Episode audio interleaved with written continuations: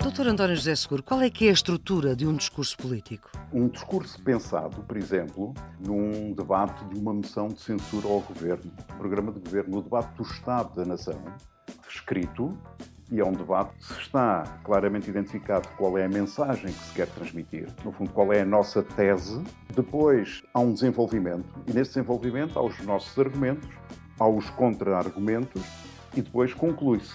E há sempre esta estrutura que está presente no discurso político. É um discurso com uma dimensão ética muito relevante e que tem um texto argumentativo com uma função persuasiva.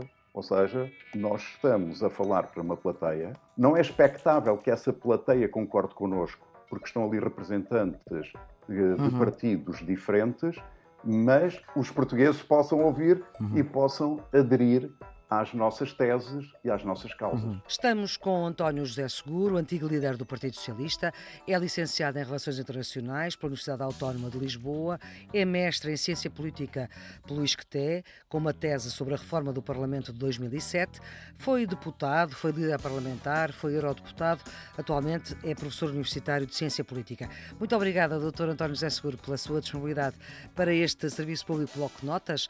Uma das componentes da cadeira de português dos últimos anos do secundário tem que ver precisamente com o discurso político, a forma como ele se constrói. E o discurso político vai ser o tópico desta nossa conversa, daquilo que vamos falar.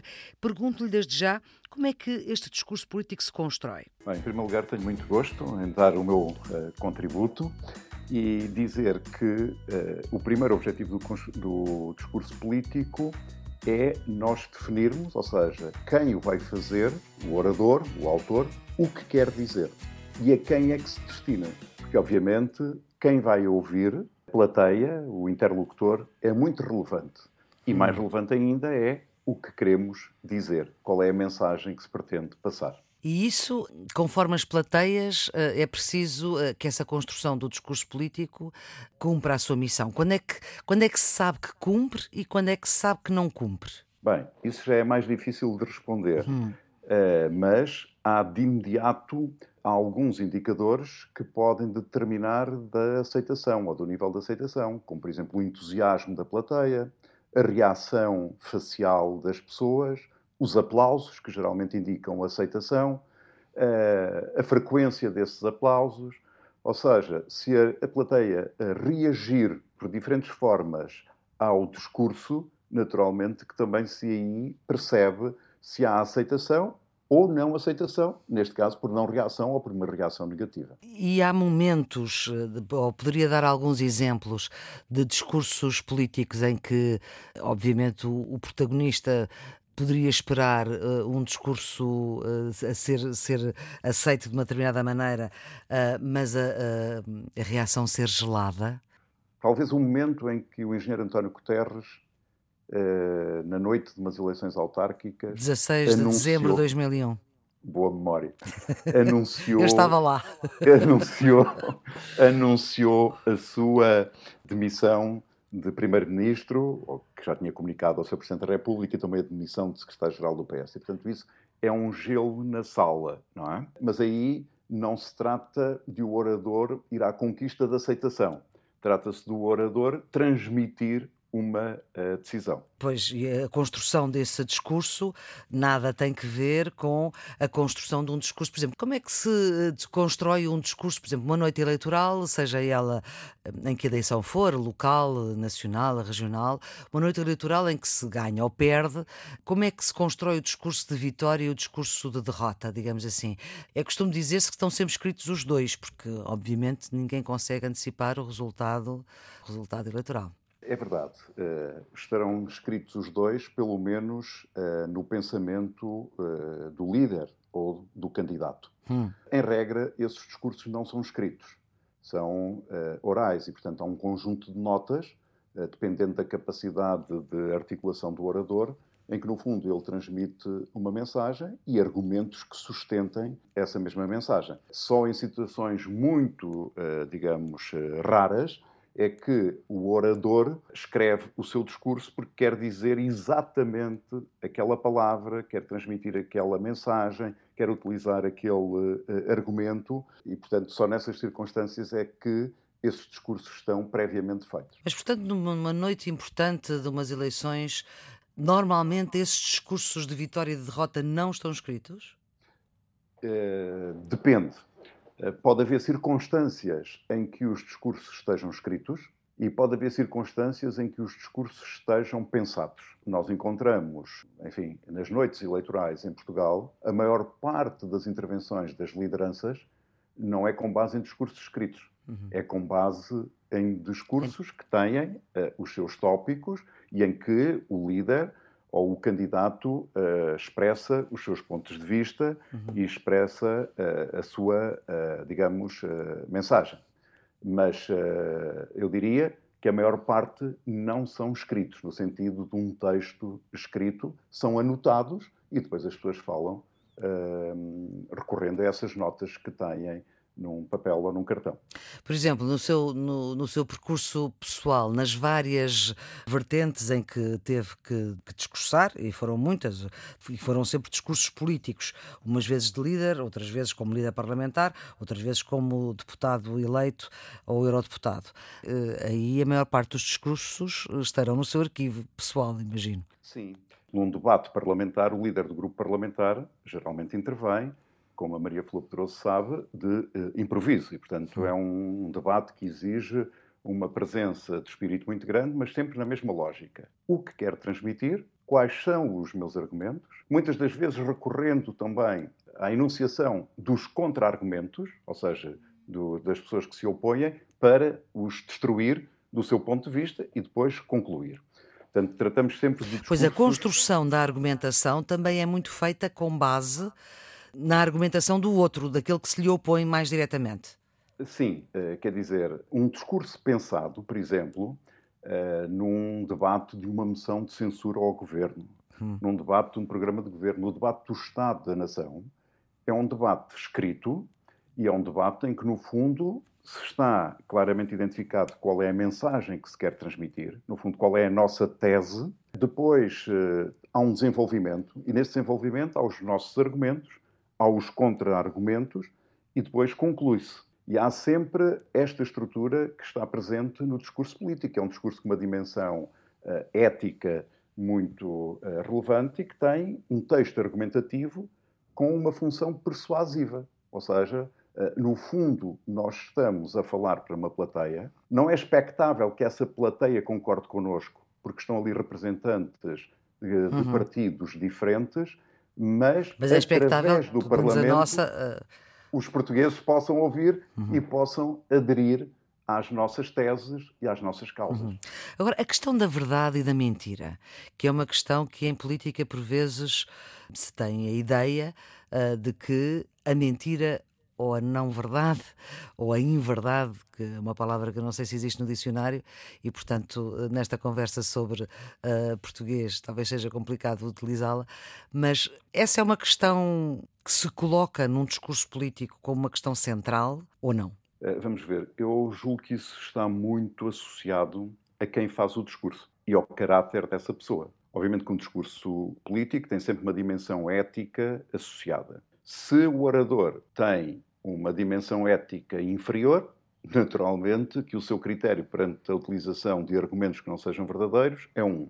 Se tiver uma dimensão ética elevada, naturalmente tem outra exigência na construção do seu discurso político. E a gestão da expectativa? Quando, quando o protagonista político tem-se a expectativa gerada pela controvérsia política, etc., que haja uma determinada reação. E esse protagonista político não a pretende dar naquela altura, eh, está a ser pressionado, etc. Como é que isso se gera? Como é que isso se gera do ponto de vista do discurso? Enfim, se há uma pergunta à qual o interlocutor não quer responder, enfim, pode optar por dizer, olha, eu não respondo a essa pergunta, e depois pode justificar ou não.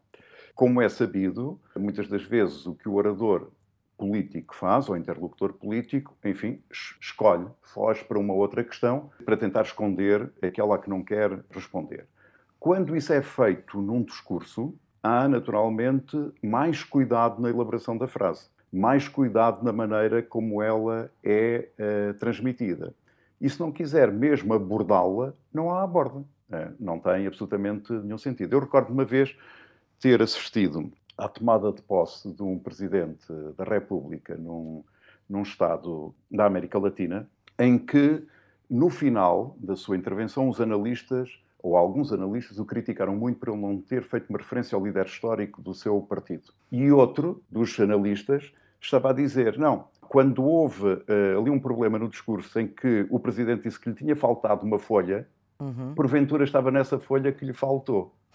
Ora, eu fiquei sempre na dúvida se faltou mesmo a folha no discurso, porque um discurso de um presidente, uh, enfim, é previamente, uh, e sobretudo numa tomada de posse, verificado se está tudo conforme, ou se, pelo contrário, aquilo tinha sido um elemento introduzido para que se falhasse alguma coisa, inclusivamente a referência ao líder histórico, podia ter sido dito que estava naquela folha. Está a ver? Eu lembro numa tomada de posse em Portugal em que havia um discurso, precisamente tomada de posse, em que houve tantas folhas, tantas folhas, que o protagonista se perdeu nas folhas. É verdade. Uh, e talvez, uh, se eu estou agora a visualizar bem, tenha até passado à frente algumas folhas é por ter consciência que o discurso já não estava a ser uh, bem recebido pela extensão do mesmo e, se calhar, pela desadequação em relação à tomada de posse que, que, estava a ocorrer. Uh, isso de facto acontece, estamos a falar em situações muito extremas e muito uh, extraordinárias. Mas deixe-me só contar-lhe também em relação à minha experiência no Parlamento Europeu. Sim. No Parlamento Europeu, como sabe, os tempos destinados a cada, a cada orador são muito curtos. Por exemplo, recentemente, quando a Presidente da Comissão apresentou uh, a sua proposta de recuperação económica para a Europa, ela teve uma intervenção, salvo erro, de 10 minutos, uhum. e depois seguiram-se intervenções de 4 minutos, 2 minutos, de 1 minuto. O que significa que quando tem que se intervir sobre um uhum. assunto, e várias Sim. vezes isso ocorreu no Parlamento Europeu, tem que ainda ser mais cirúrgica no que quer dizer. E, portanto, aí só há uma ideia a passar, um argumento, dois argumentos e uma conclusão.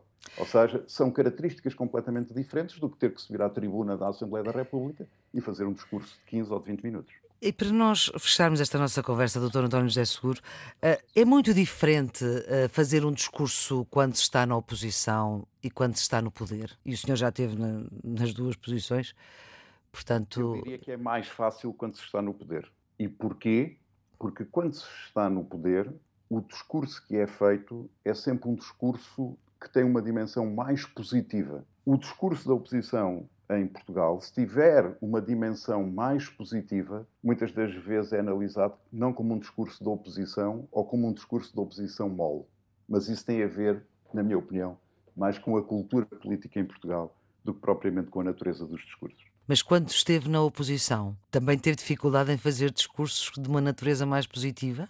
Uh, tive dificuldade na aceitação. Uhum. Isto é, é normal, e sobretudo o período em que estávamos, que era o período da Troika, em Sim. que havia uma clara oposição entre o meu pensamento e o pensamento do governo e do primeiro-ministro uh, da altura, é normal que a maior parte do meu discurso fosse um discurso de denúncia, de crítica, e, portanto, isso tem uma dimensão negativa. Quando chegava à parte positiva, isso significava que ele ou não era compreendido, ou era criticado por excessiva colaboração, digamos uhum. assim, com o governo uh, do meu país. Uhum. Ou então, como não era possível verificar da sua concretização, era muitas das vezes analisado de uma forma, ah, isso não são ideias, são coisas. Portanto, uh, diria que o líder da oposição, sobretudo em uma situação de maioria absoluta em Portugal, é o uhum. pior lugar político que pode uh, existir, porque lhe é exigido tudo sem não ter os instrumentos para os poder comprovar.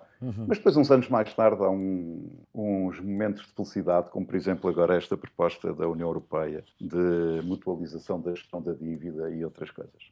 Se calhar tem-se, em alguns casos, a razão antes do tempo. Ou então as decisões são tomadas anos depois do tempo em que deveriam ser tomadas. Só para nós resumirmos, a questão do discurso político, no fundo, é um discurso especial, mas no fundo pode-se resumir a uma coisa que tem que ver com todo o discurso, não só o político, que é necessário saber exatamente o que é que se quer dizer e para quem se quer dizer. Isso é fundamental, obviamente que tem uma dimensão eh, uma dimensão com, ou tem múltiplas dimensões, não é? Porque abrange a área social, a área económica, a área cultural, a área ambiental, e depois, eh, naturalmente, ele destina-se a captar a adesão a persuadir os interlocutores, neste caso o povo português ou a audiência mais específica, para as causas e para as ideias do orador, ou seja, do líder uh, político. Muito obrigada, Dr. António José Seguro, pelo seu contributo para este Serviço Público Bloco de Notas. É um programa para os alunos que estão nos últimos anos do secundário, mas também para quem se interessa por saber mais. Todos os episódios para quem se interessa por saber mais. Todos os episódios estão em podcast, em todas as plataformas e, portanto, pode ser sempre ouvida a qualquer hora. É um programa que tem a produção de Ana Fernandes, os cuidados técnicos de emissão de João Carrasco. Amanhã nós vamos voltar com outro tema. Então, até lá.